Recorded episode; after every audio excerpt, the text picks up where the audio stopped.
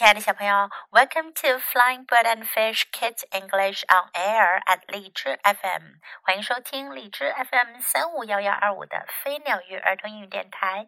This is Jessie，我是荔枝优选主播 Jessie 老师。Today, let's go on with my weird school book one. Miss Daisy is crazy. 今天我们继续来讲《My Weird School》第一本书《Miss Daisy is Crazy》，Chapter Nine。Put those books away，收好那些书。As soon as I got home from school, I went up to my big sister Amy's room. 我一从学校回到家，就去了我姐姐艾米的房间。Amy is in fifth grade, so she knows lots of things. 艾米读五年级了，所以她懂很多东西。You've got to help me, I said.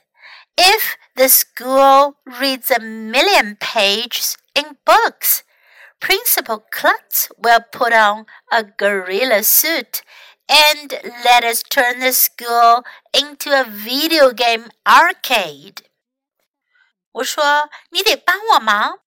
如果整个学校的人能读一百万页的书，克拉茨校长就会穿上星星服装，并且让我们把学校变成一个大的电子游戏厅。” I would do anything to see that, Amy said. 艾米说：“为了看到这件事发生，我什么都愿意做。” Amy knows how to work the computer really well. She helped me make posters that said, Let's turn our school into a video game arcade. And let's turn Principal Klutz into a gorilla. 艾米知道怎样很好的运用电脑，她帮助我用电脑做了海报，上面写着：“让我们把学校变成电子游戏厅，让我们把克拉斯校长变成大猩猩。” We tacked the posters up all over Main Street. 我们把海报贴的梅英街上到处都是。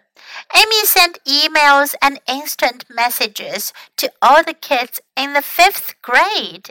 艾米给五年级所有的学生们发电子邮件和即时信息。The next morning, we tacked the posters up all over school. 第二天早上，我们把海报贴的学校到处都是。 I passed them out to the kids I saw. saw。我看到一个孩子，就给他发一张海报。Mrs. Roopy, the school librarian, said we could put up some posters in the library. 学校的图书管理员 Roopy Sacco, the custodian, said we could put some up in the lunchroom and the bathrooms. 学校的管理员萨科先生说：“我们可以在午餐室和洗手间里贴一些。” Miss Hind, the music teacher, said we could put some up in the music room. 音乐老师海因德夫人说：“我们可以在音乐教室里也贴一些。” By the middle of the day, everyone in the school was reading like crazy. 到了这天中午的时候呀，学校里所有的人都在疯狂的、拼命的看书。Kids were reading during lunch，孩子们连吃午餐的时候都在看书。Kids were reading during recess，课间休息，孩子们也在看书。Kids were plowing their way through books and then running to the school library to ask Mrs. Roopy if they could check out more. 孩子们在使劲的看书，再跑去学校的图书馆问 Roopy 夫人能不能再借一些书出来。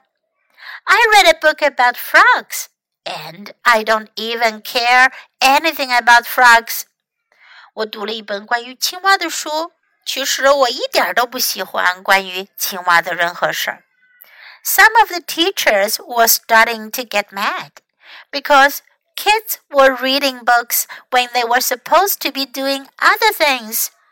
有些老师都开始生气了，因为孩子们在应该做其他事儿的时候也在看书。Please put those books away, Miss Daisy had to tell us. It's time for reading.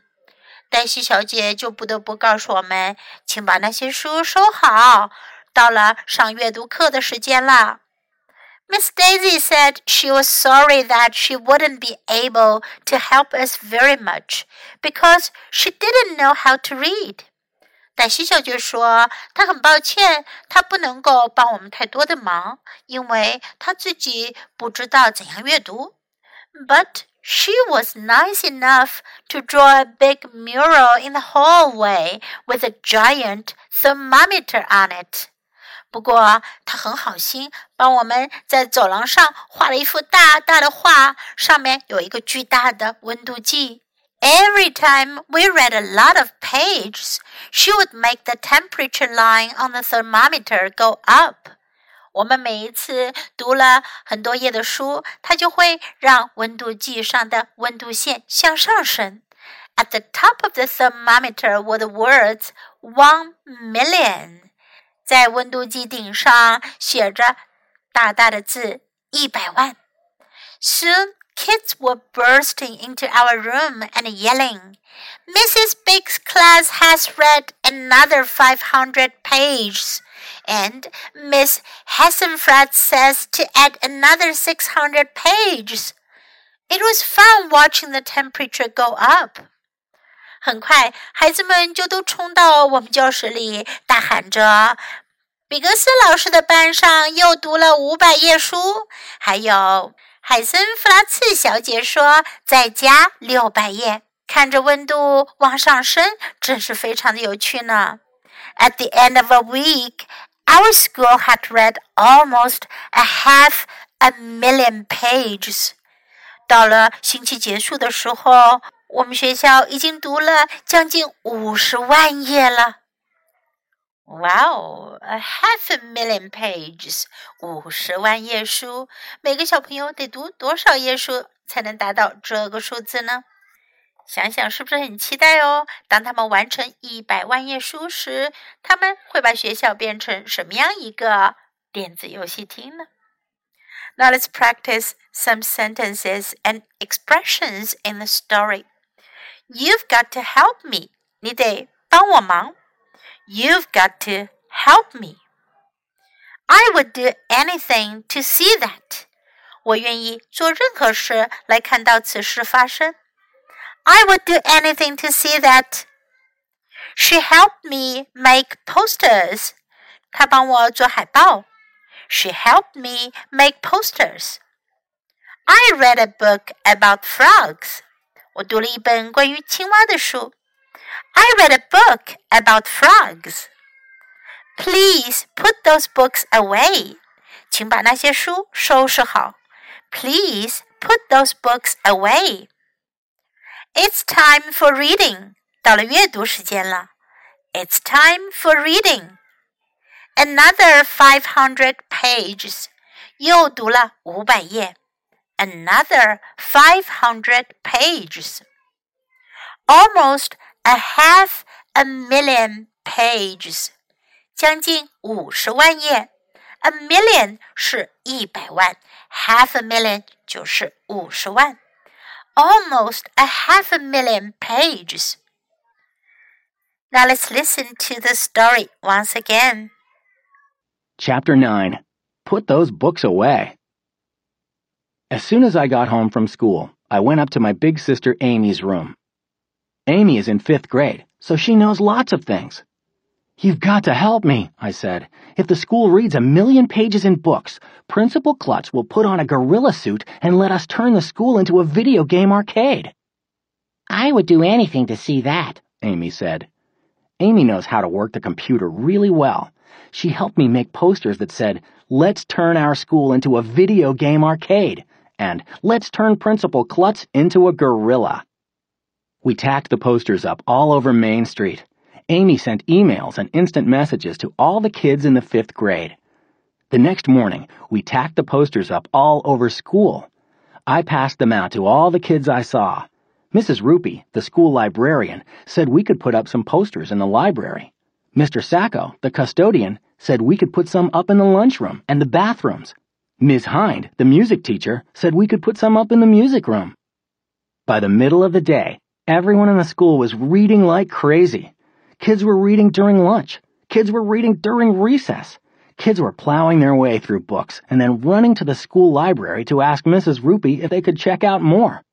I read a book about frogs, and I don't even care anything about frogs. Some of the teachers were starting to get mad because kids were reading books when they were supposed to be doing other things. Please put those books away, Miss Daisy had to tell us. It's time for reading. Miss Daisy said she was sorry that she wouldn't be able to help us very much because she didn't know how to read. But she was nice enough to draw a big mural in the hallway with a giant thermometer on it Every time we read a lot of pages, she would make the temperature line on the thermometer go up. At the top of the thermometer were the words, one million. Soon kids were bursting into our room and yelling, Mrs. Biggs's class has read another 500 pages, and Miss Hassenfraz says to add another 600 pages. It was fun watching the temperature go up. At the end of a week, our school had read almost a half a million pages. 小朋友，你喜欢今天的故事吗？记得给 Jess 老师点赞哦！还有，别忘了下载到手机上收听更方便哦。Thanks for listening. Until next time. Goodbye.